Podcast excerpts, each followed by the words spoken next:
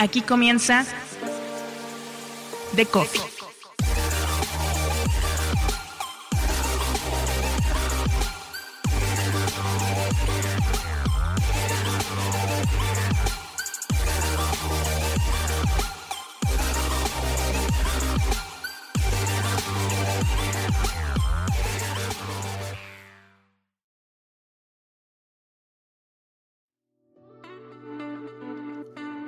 LinkedIn apunta a la Creator Economy, mientras Facebook, Twitter, Instagram y hasta TikTok se preguntan cómo crear comunidades en torno a temas específicos en torno a hipernichos, LinkedIn lo tiene de raíz gracias a su origen como una red social para profesionales. Su evolución ha sido constante, de ser un espacio de reclutamiento a ser una red de aprendizaje y networking, pero ahora libra una batalla que por ahora no encabeza, la de la creación de contenido. Apuesta por el lanzamiento de una red de podcast enfocados en B2B, impulsa el uso de su propia herramienta de newsletters y se plantea atraer a grandes profesionales para que nutran la conversación en la plataforma por medio de la creación de contenidos. LinkedIn tiene un ecosistema más sano que el resto, pero también ha tardado demasiado en comprender cómo atraer a los creadores de contenido. ¿Podrá convertirse en un jugador aún más relevante en esta, la Creator Economy? Es Daniel Markovits, Creator Manager de LinkedIn yo soy Mauricio Cabrera y este es The Coffee, episodio 9, temporada 4. Comenzamos.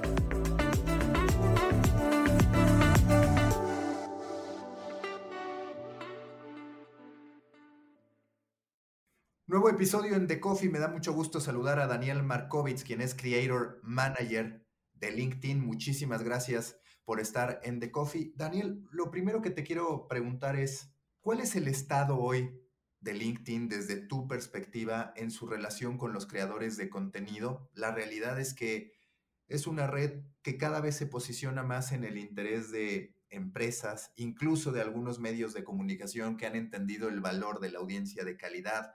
También hay cada vez más, si lo queremos llamar así, influencers dentro del propio LinkedIn, que es algo que no veíamos. ¿Eso se dio de manera natural? ¿Cómo lo han ido empujando? ¿Cuál es tu perspectiva sobre ello? Eh, bueno, antes que nada, gracias Mauricio por la invitación. Un gusto estar aquí.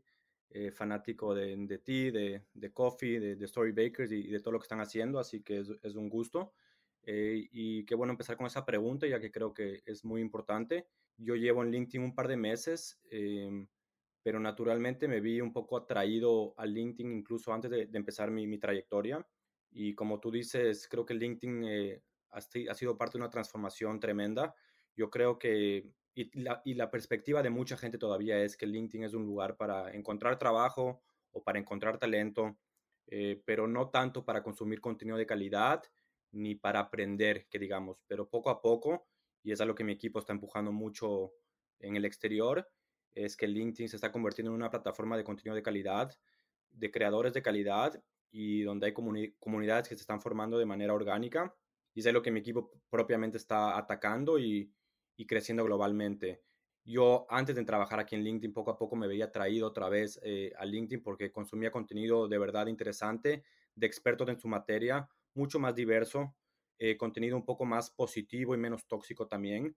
Eh, y más que nada, gente mucho más generosa, gente abierta a oportunidades, gente abierta a dialogar, a conectar, algo que yo no vi personalmente en Twitter o en Facebook en el pasado. ¿Cómo hacer? Porque me queda claro que ese es un desafío de las redes sociales en lo general, para así incentivar, como dices, la calidad y la originalidad. ¿Qué termina pasando? Y yo muchas veces he hecho referencia a casos emblemáticos de lo que es marketing para mí, ¿no? Eh, y entonces te ponen la imagen de una mantecada, de un panqué y de un muffin. Y entonces te dicen, ah, bueno, así subió el precio, ¿no? Cuando se empaqueta como un muffin termina valiendo mucho más que cuando es simplemente un panque, por decirlo de una manera muy simple. Y esa persona se adjudica esa, esa pieza cuando en realidad es un meme que ha viajado por el tiempo, es una imagen que ha viajado eh, a lo largo del tiempo que no tiene un autor. ¿Cuál es tu perspectiva como usuario y ahora dentro de LinkedIn sobre cómo de verdad intentar incentivar la originalidad, que es algo a lo que podríamos decir que ninguna red en realidad ha logrado poder dar respuesta?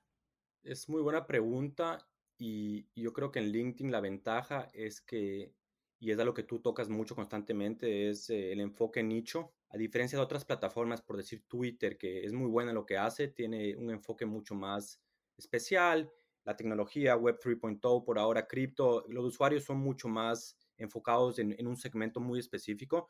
Yo creo que en LinkedIn encuentras de todo un poco. Encuentras, obviamente, business, encuentras coaches, pero encuentras expertos en materia de, lo que sea. Yo trabajo con creadores eh, en, industria agricultora, de medicina, enfermeros, profesores. Y yo creo que al eh, permitirle a los creadores eh, llegar a audiencias niche que, que, se identifican con ellos, da espacio a la creatividad, a que en verdad puedan entrar a fondo en sus temas y que no tengan que optimizar por reach o por algoritmos, sino de verdad entrar a los temas que les apasiona y, y dar espacio a, explorar diferentes formatos, diferentes tools y ahí sale la creatividad, cuando dejas a, la persona en verdad de hablar de los temas que les apasiona y, llegar a las comunidades que en verdad son relevantes para ellos. Y es algo que poco a poco estamos mejorando y tocando en LinkedIn eh, con gran recepción. ¿Cuál es el foco de LinkedIn? Como tú dices, intentar abrazar estos nichos, intentar generar una interacción y demás. Algunos dicen, oye, pues el principal competidor de LinkedIn en realidad es TikTok, porque a través de TikTok la gente está logrando construir su propio portafolio visual. Incluso TikTok con un proyecto alternativo empieza a esbozar esa idea de que la gente consiga trabajo a través de TikTok y demás. Es decir, hay una ruptura generacional entre TikTok y LinkedIn. LinkedIn puede de algún modo atrapar a los jóvenes o realmente está enfocado en un, si lo quisiéramos llamar así, C-level o gente más experimentada. Digo, una cosa es donde está y otra donde posiblemente querría estar. Tradicionalmente LinkedIn obviamente ha sido enfocada eh, a un segmento de negocios, a un C-level y gente un poco mayor. Creo que sigue siendo el caso, pero poco a poco estamos cambiando eso. Y, y como misión y como objetivo de LinkedIn, que es algo que yo me identifico mucho, eh, la, visión de LinkedIn es de crear oportunidad económica para toda la fuerza, eh, Member Force, eh, perdón que a veces pongo palabras en inglés. Yo pensaba que era un poco cliché el objetivo, pero una vez trabajando acá y viendo en verdad casos puntuales de creadores, y es algo que yo sé que tú tocas mucho, las oportunidades que se te abren creando contenido. Y yo hablo mucho de que contenido como un juego de lotería, en este caso gratis, tenemos infinitos tickets de lotería, hasta que uno lo pegas. Y es increíble las oportunidades que se te abren por un post, em, sea que consigues trabajo, sea que consigues eh, inversión, sea que consigues partner, lo que sea. Em, y eso poco a poco estamos transmitiendo y la oportunidad eh, es para todos, eh, para los jóvenes, para los más adultos. Entonces estamos llegando a gente un poco educándoles y haciéndoles entender el poder de LinkedIn, de la oportunidad de crear contenido en LinkedIn a diferencia capaz de, otras plataformas que son más para entretenimiento, eh, otro de enfoques en LinkedIn. Hay entretenimiento, pero hay más oportunidad y eso es algo importante que todo el mundo quiere. Cuando tú analizas los formatos que funcionan, muchas veces es el posteo simple en texto, en algunas ocasiones son los carruseles. En tu perspectiva como usuario, y si me puedes compartir en las alternativas que visualiza LinkedIn, el texto largo donde cabe. Entiendo, por ejemplo, que ya han ido liberando la funcionalidad de newsletter que entrega una buena cantidad de registros y demás, porque de pronto parece un poco contradictorio que en una red profesional el texto largo o el formato largo, para no decir solo texto, no necesariamente es el que impera. ¿Es algo que tú percibes y que estén intentando cambiar? Eh, es una buena pregunta y yo creo que, es más la realidad de la media, que en general eh, donde va la media es a contenido un poco más eh, digestible, dejando a un lado el newsletter que yo soy fanático y que creo que es el canal apropiado para contenido largo. Yo creo que en social media la gente no está, no va para consumir texto largo, así que creo que eso es algo de la realidad, no solo de LinkedIn, pero en general. Pero sí, yo creo que dadas las limitaciones de, Twitter, por ejemplo, creo que en LinkedIn tienes la oportunidad de expresarte mejor, no solo por el texto que uno puede hacer, pero como tú dices, tenemos un poco más de formatos. Recién lanzamos newsletters nativas en LinkedIn, que tiene muchos beneficios porque es mucho más fácil construir tu audiencia por algunos apalancamientos que proveemos. Eh, entonces sí vemos gente teniendo éxito con este formato, pero a nivel de post, eh, sí es cierto que la mayoría de gente va por el lado más corto que largo y otra vez no creo que es algo propio de LinkedIn, sino de la realidad eh, de, la media de hoy en día. Sí, eso creo que es. ¿Hoy qué porcentaje de creadores de contenido tienen y cuál es el objetivo hacia adelante? Digamos, tú llevas dos meses, entiendo que apenas te vas empapando de todo lo que es LinkedIn, de una historia de constante evolución, porque eso hay que decirlo, en su momento era LinkedIn es para conseguir trabajo, como tú decías, había, hay que reconocerlo, mucho spam también, es algo que sigue presente como en todas las redes, pero me parece que en menor medida. Y sin duda se han ido también moviendo hacia ser una opción ya no solo de contenido, sino también de educación. ¿Cuáles son hitos que tú en este cargo tan importante hoy, no solo en LinkedIn, sino en términos generales, constantemente vemos anuncios de plataformas buscando este Creator Manager, a personas con la capacidad de conectar muy bien con creadores de contenido, de entenderlos y de darles soluciones. ¿Cuáles son esos primeros dos, tres objetivos que tú dices, tenemos que alcanzar esto? Sí, eh, desde que voy aquí, que son cuatro meses, que, es poco como tú dices, eh, han pasado muchas cosas y muy rápido. Cuando yo me integré a mi equipo de Creator Managers éramos alrededor de 10, ahora somos como 50 a nivel global que es un crecimiento bastante rápido eh, y es un equipo totalmente internacional, diverso y estamos expandiéndonos eh, muy rápido. Eh, cada creator tiene, por así decir, su portfolio de creadores que me, gusta decir que hay mucha flexibilidad, es decir, yo un poco escojo con quién trabajo, con quién me siento identificado.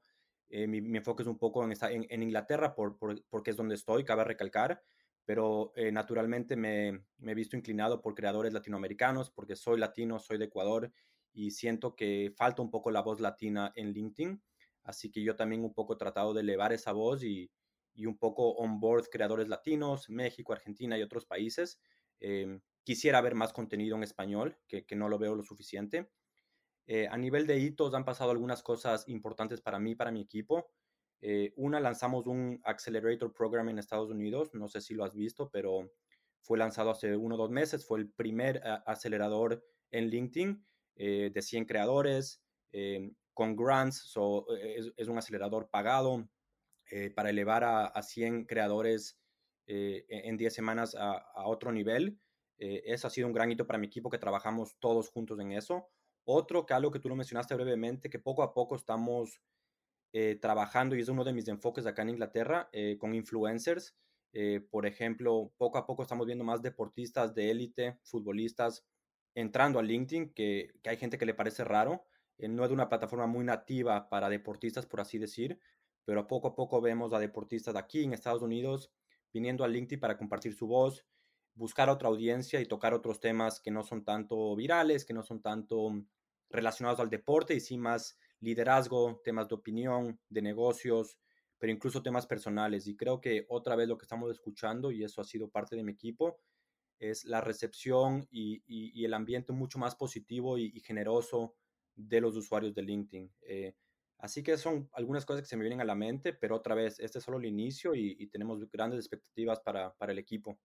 Oye, justo ahorita que mencionas la presencia de deportistas, a mí siempre ha sido una decisión que aplaudo por un lado y que me llama la atención por la otra, de cómo han ido ustedes atrayendo a talento deportivo. ¿Cuáles han sido esas primeras experiencias que ustedes han tenido, entendiendo que no ha aplicado tanto en Latinoamérica, sino más bien en otros mercados, pero cuáles han sido los aprendizajes de esta idea que además cada vez vemos más, donde el deportista quizás no importa tanto por su resultado deportivo, sino por su mentalidad, por su capacidad para hacer negocios, para diversificar el cómo posiciona su marca. Ayer, por ejemplo, leía información de Naomi Osaka como la atleta que más gana en el mundo, pero realmente la gran mayoría de sus ingresos no son por el deporte, es decir, tiene que ser gente con una capacidad analítica bastante avanzada y por otro lado que se sepa rodear muy bien de, de la gente correcta, además de una mentalidad que sin duda puede inspirar al resto, independientemente de a lo que se dediquen. Sí, eh, creo que eso es spot on. Eh, ha sido una experiencia un poco de, educación, más que nada para el, atleta. Eh, al principio teníamos mucha fricción porque otra vez no veían al LinkedIn como una plataforma relevante para ellos y, también es difícil convencer a nuevos atletas que vengan cuando no hay muchos. Así que es un poco nosotros de educar y, convencer de la oportunidad de, LinkedIn. Yo siempre lo que digo es que es más una oportunidad, que no hay mucha gente, es un espacio mucho menos saturado. Y como tú dices, creo que lo que más hemos escuchado es eh, el beneficio de construir su, personal brand eh, alrededor de temas que, que, exactamente no son tan relacionados a su día a día.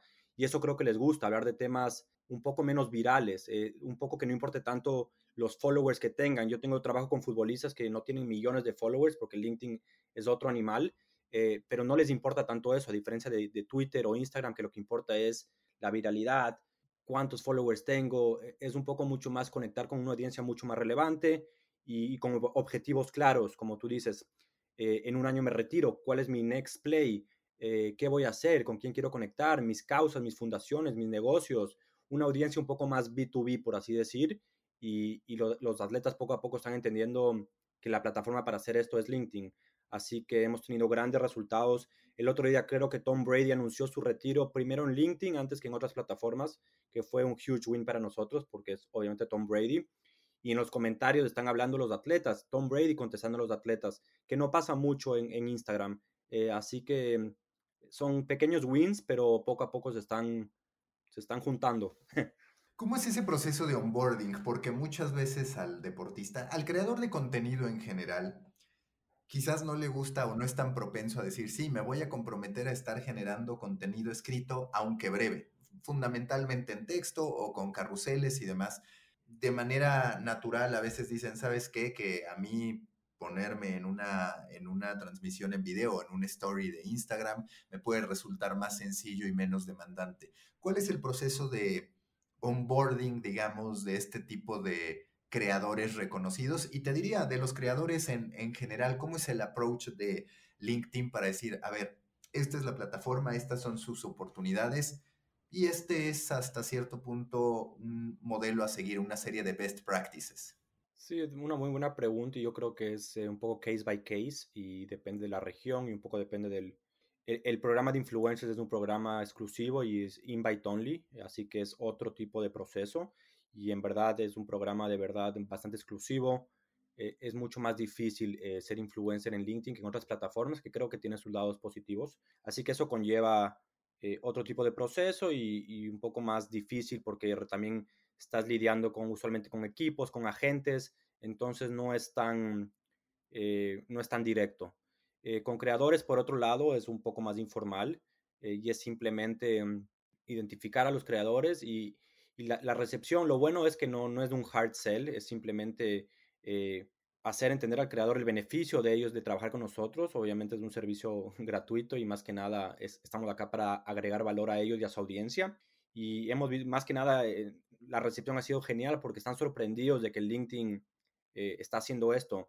La mayoría de los creadores con los que hablamos nunca han sido approached por ninguna otra plataforma, así que están sorprendidos y y no solo es best, practices, es un poco más proactivo lo que hacemos, es traer oportunidades constantemente, tratar de amplificar su contenido, eh, juntar networking con otros creadores, eh, tenemos bastantes activaciones, entonces tratar constantemente de agregar valor y, ayudarles con su contenido, pero también eh, building su audiencia. Así que es un, es un programa bastante robusto y otra vez estamos en, en pañales todavía, así que creo que es, es una etapa muy, muy eh, emocionante para LinkedIn y para los creadores y creo que se siente, no solo porque yo trabajo ahí, pero creo que incluso amigos y todos me están diciendo de que poco a poco el contenido está siendo de calidad. Todavía hay spams, hay cosas de, baja calidad como en toda plataforma, pero poco a poco LinkedIn se está convirtiendo en un lugar de, consumo de calidad elevada y donde en verdad uno puede aprender em, cosas interesantes.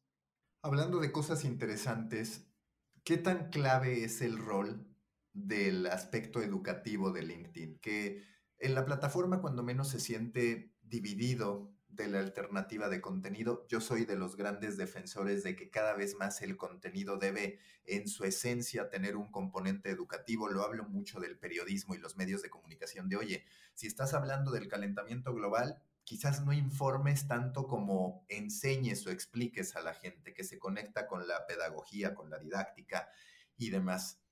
Tú, tú tienes información o en tu opinión, ahí sí a título personal, debería estar más incrustada, digamos, la experiencia educativa que ustedes han ido creciendo de manera muy significativa con el contenido y por ende también con los creadores?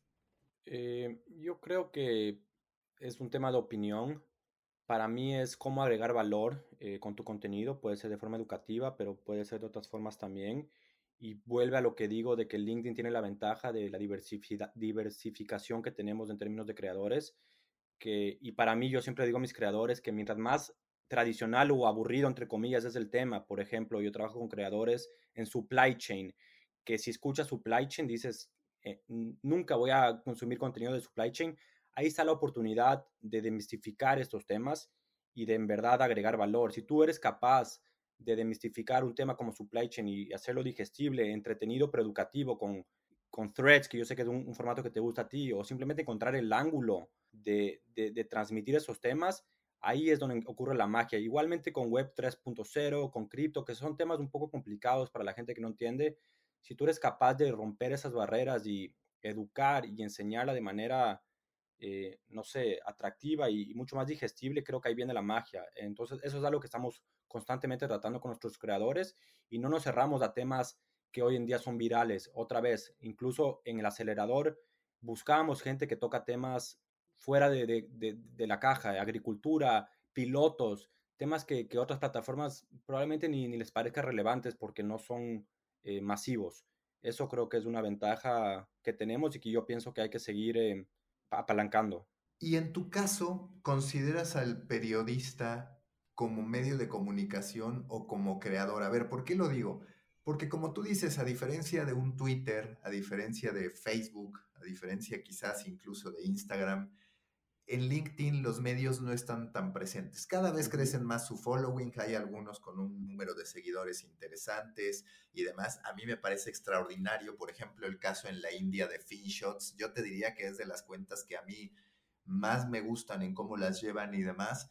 Pero de pronto LinkedIn siento que en ese sentido sí tiene una ventaja porque no habla de información, sino que sí habla verdaderamente de creadores de contenido explicándote algo. Y creo que ahí hay una pequeña diferencia, pero digamos, ¿cuál es el approach que ustedes tienen con medios de comunicación? Y si es que los consideran creadores de contenido o dónde caben en esta nueva generación o nueva apuesta estratégica de LinkedIn. Es un, es un debate que lo tenemos internamente constantemente. Y sí, es bien cierto que hay algunas páginas, algunas compañías que lo hacen muy bien, pero en general eh, apostamos mucho más por la persona, por el periodista, por el creador, es algo que yo sé que tú lo mencionas constantemente y yo también creo que, que en LinkedIn es mucho más del caso. Importa quién es el creador, importa quién es la persona, no tanto dónde trabaja la persona, no tanto cuál es su experiencia, pero sí qué es lo que sabe y cuál es su voz. Y eso creo que se refleja un poco en el algoritmo, no tanto entrar en detalles, pero si vas en tu feed, va a haber muy poco contenido de, de páginas o de compañías y sí mucho más de personas, a diferencia capaz de otras plataformas eso no quiere decir que no haya, como tú dices, un ejemplo concreto de, compañías que lo hacen muy bien, pero creo que se da prioridad a la persona y, a la marca personal. Y incluso nosotros cada vez nos debatimos si es que deberíamos onboard o tratar como creadores de contenido a, páginas, a compañías, porque son también, pero por ahora el enfoque es la persona, es el creador individual y es nuestro enfoque, es la decisión que hemos tomado y creo que la decisión correcta y creo que es el futuro de media también. Ahora es, Substack y todo eso es, el creador, es el periodista y creo que poco a poco estamos optimizando a la persona, al nombre y un poco menos mm, al faceless eh, publisher. ¿A ti qué te gustaría ver en materia de contenidos, en materia de evolución de contenido? Dentro de LinkedIn. De repente está esta tentación de decir, a ver, voy a publicar un video que yo, por ejemplo, he subido extractos de los podcasts y demás y han tenido buenos resultados. Me parece que de a poco se empieza a desterrar esta idea de que no necesariamente funciona el video en LinkedIn y demás. Pero digamos, ¿cuáles son esos hitos que tú consideras o u objetivos que hay que alcanzar en materia de contenido y de formatos dentro de LinkedIn? Video 100%, creo que un poco también cambiar la percepción de que LinkedIn es un lugar solo para contenido profesional, para contenido, incluso una de las barreras que hemos tenido que romper es que mucha gente, creadores, se asustan un poco en LinkedIn porque piensan de que sus, sus employees, sus jefes, sus, sus, colegas están viendo su contenido, tienen menos libertad, piensan. Y ese era el caso incluso en el pasado, no, no es que se lo imaginan. Entonces, esa es una, una barrera que hemos tenido que romper y un hito ha sido exactamente traer gente más joven, Gen Z, gente de TikTok que también ven a LinkedIn como un lugar de oportunidad y siempre encontrando el ángulo de LinkedIn, pero ya tenemos poco a poco creadores que, que antes solo estaban en TikTok, que vienen a LinkedIn, comparten videos y, les está yendo muy bien. Así que es un poco, videos uno de los enfoques, eh, el segmento joven es otro enfoque y, eso es lo que se me viene a la cabeza, pero es más que nada creo que cambiar percepciones. Y yo creo que poco a poco las compañías se están dando cuenta también de que el beneficio de que sus empleados compartan contenido y crean sus marcas personales. Hace cinco años no era el caso. Ahora creo que hay muchas compañías que lo fomentan, eh, por lo menos con gente que yo trabajo acá, y, es un cambio un poco en percepción muy, muy grande. Que a mí me gusta mucho eso que dices porque en distintos trabajos que hago con mi agencia, con empresas, muchas veces, primero, habían estado cerradas a tener voceros. Segundo, cuando tienen voceros, prácticamente quieren que sea el CEO y solo los puestos altos. Y yo un mensaje que les doy es, a ver, ustedes deben intentar en la medida de lo posible que la mayoría de las personas que integran su empresa se muestren como personas especializadas, no necesariamente en toda la industria a la que se dedican, sino en el área en la que esa persona se está desempeñando. Y sí veo que cada vez más hay un deseo de decir, ¿sabes qué? Que sí tenemos que capacitar a todo nuestro personal, hasta el que parecería que no va a tener ninguna necesidad de contar historias para hacerlo y que es ahí en LinkedIn donde se están atreviendo. Un paso más allá lo llevo. Ahora creo que hay compañías, especialmente agencias, que contratan a gente, depende de su perfil de LinkedIn, depende de qué tan activos son en LinkedIn, etcétera, etcétera. Entonces no es solo fomentar, sino es basado en eso, estratégicamente, se escogen un poco la persona. Entonces creo que eso es genial y las compañías están dando un poco cuenta de, cómo les ayuda a ellos también como, como marca. Así que eh, es, un cambio, es muy bueno verlo de cerca. ¿Están preparando en algún sentido algún, algún cambio en torno al seguimiento, a la conexión? Porque a mí me parece, y lo comento a título personal como usuario, que de pronto todavía LinkedIn está en un punto medio entre que te conozco y por eso me sigues, o me sigues simple y sencillamente porque te interesa lo que hago independientemente de la relación personal. Es algo que siempre se ha debatido en LinkedIn y demás. Pero en cierto modo a veces parece que sí se frena el, el following a esa celebridad o a esa persona clave. Yo, por ejemplo, pues ahorita busqué el perfil de Tom Brady, digo, oye, lo quiero seguir, pero le tengo que dar literalmente el, el, el, bueno, seguir o conectar y entras en esa disyuntiva. ¿Han tenido reflexiones a ese respecto que me puedas compartir en términos de cómo decir, a ver si quizás no siempre es indispensable que conozcas a la persona, sino que conozcas su contenido, básicamente, ¿no? Que conozcas a veces lo que hace, no tienes que tener una relación profesional, por así decirlo, ya consolidada. Eh, muy buen punto, porque es algo que también yo personalmente lo, lo he escalado. Em, no quiero entrar en detalle porque no sé exactamente cuál es eh, la, la, situación, pero es algo que obviamente constantemente nos preguntamos. Algo que sí hemos hecho internamente, que ha sido un gran cambio para LinkedIn, fue em, la, adición de Creator Mode, que, que, no mucha gente lo sabe. Es la, eso es, es, algo relativamente nuevo, no mucho antes de lo que yo me empecé a trabajar, que em, permite a la persona em, ser creador y un poco optimizar el, perfil y tu, y tu, presencia en LinkedIn hacia tu contenido y menos hacia, hacia tu experiencia laboral. Entonces el contenido se vuelve la parte más importante de tu perfil, eh, algo que ha tenido grandes resultados y un poco eso viene con el following y menos con la conexión, pero sí estoy de acuerdo que es un poco confuso cuál es el beneficio de la una versus la otra y creo que es un tema nuestro de cómo educar y cómo eh, junto a producto mejorar la experiencia de, de cuál es cuál, incluso para como persona. Ahora mismo con tus followers es difícil un poco eh, saber quién es quién, un poco sacarle jugo a tu following. Creo que falta mucho a nivel de producto de cómo mejorar ese lado y es algo que, espero que podamos poco a poco eh, mejorarlo. Ya que lo estás mencionando ahorita, yo por ejemplo tengo activo el Creator Mode. ¿Le puedes explicar a la gente cómo activarlo muy rápido, que seguro algunas tienen la, la duda? Y por el otro lado, beneficios específicos, si los quieres mencionar, que sé que es esta parte como de que se le da más prioridad a tu contenido y demás, pero digamos en términos prácticos o visibles, ¿cómo se explica? Eh, a nivel de cómo eh, enable it, eh, ¿cómo se dice?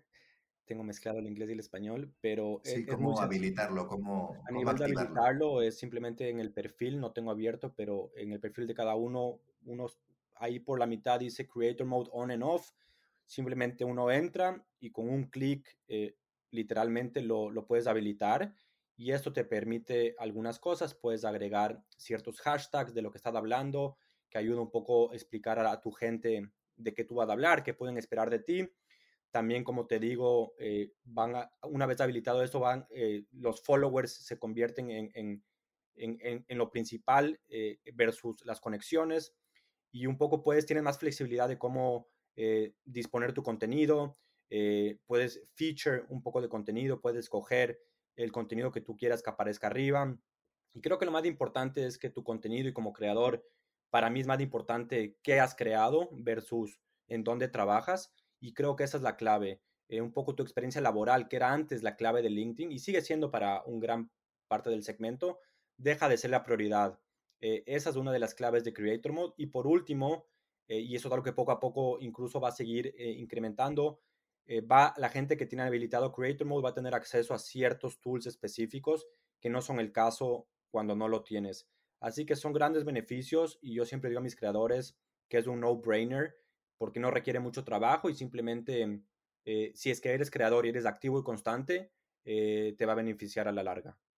Y hablando del estado de los creadores en Latinoamérica, ¿cuál es el trabajo que hoy se está haciendo en términos de contactar a los creadores, de poder habilitarlos? He estado recibiendo algunos comunicados de personalidades que ustedes incorporan a LinkedIn, pero digamos, ¿qué viene para los creadores latinoamericanos en lo particular?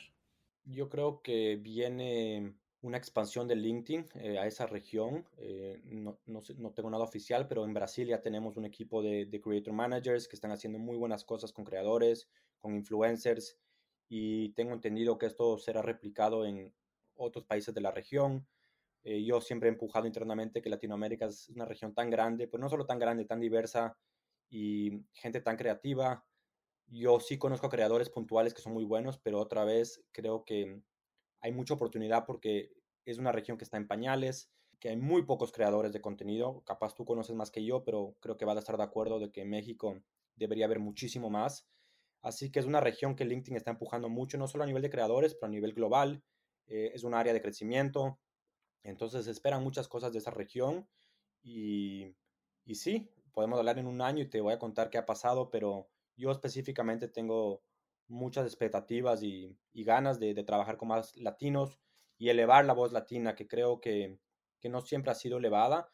Eh, otras plataformas lo ven como eh, es más, difícil de monetizar, una audiencia de menos calidad. En LinkedIn eso no importa. Así que creo que es, hay grandes, grandes oportunidades para nosotros en Latinoamérica. A la gente ya para ir concluyendo siempre le interesan las best practices, las fórmulas mágicas que no las hay, pero sí que hay recomendaciones, pasos a seguir. ¿Qué es lo que ustedes le dicen a un creador que quiere empezar a tener alcance, que quiere empezar a tener following? No hay eh, varita mágica, eh, pero en LinkedIn yo lo que digo y trato de hacerlo yo personalmente es uno, constancia, que yo sé que es algo que, que tú y te admiro porque no sé de dónde saca la energía y fuerza para crear constantemente, pero es una de las claves. Eh, constante, no solo por el algoritmo, pero para tú personalmente ir aprendiendo, ir pivoteando y ver qué, qué te gusta hacer y qué tiene tracción. Eso es una. Dos, que es difícil, pero no, no sobrepensar las cosas. Especialmente en LinkedIn es difícil porque otra vez la gente se asusta un poco más de qué pensará mi jefe, qué pensará mi futuro jefe, pero yo digo no hay que sobrepensar las cosas. Tres es explorar diferentes formatos, sea texto, sea video, sea lives, sea newsletters. Otra vez, ver qué, qué formato te gusta, te sientes eh, natural y qué formato va teniendo tracción. Eh, otro que suena obvio, pero no lo es, es ser auténtico y natural. No hables de nada que no te gusta, nada que no, no te apasione. Eh, habla como está hablando una persona, por más de que sea LinkedIn, mientras más natural, mejor. Y la gente hoy en día no es tonta, se da cuenta de, de las intenciones y y, uno que últimamente lo hemos, lo hemos visto más y más y que puede ser counterintuitive es hablar de contenido personal. Obviamente no es Instagram, no vas a poner fotos de tu gato, pero si muestras quién eres tú, Mauricio, eh, adentro, tu insight, eh, behind the curtain, eh, a la gente le gusta, quiere no solo seguirte por lo que dices, pero por quién eres a nivel familiar, a nivel personal, a nivel de trabajo. Eh, y especialmente hoy en día que las líneas entre trabajo y profesional están casi juntas por todo lo que está pasando, eh, yo siempre fomento eso y es algo que vemos que funciona muy bien. Última pregunta, ahora la de siempre en la cuarta temporada de The Coffee. Si te dieran un mes entero para tomar todo el café que quieras y dedicarte a estudiar un tema, ¿cuál sería ese tema que tú dirías? A esto me quiero dedicar de tiempo completo, sin molestia alguna, sin tener que pasear al perro, sin tener, en fin, concentración total. ¿Cuál sería ese tema que tú dices sí le dedicaría el tiempo completo? Me imagino que es un poco cliché y que lo, lo escuchas un poco últimamente, pero sí me apasiona el tema de, de Web3, de un poco de blockchain, un poco, me he metido un poco en el rabbit hole eh, más que nada porque es un tema difícil. Eh, entonces eso siempre es positivo. Yo soy de la idea que si es algo difícil y, confuso, hay que entrarle.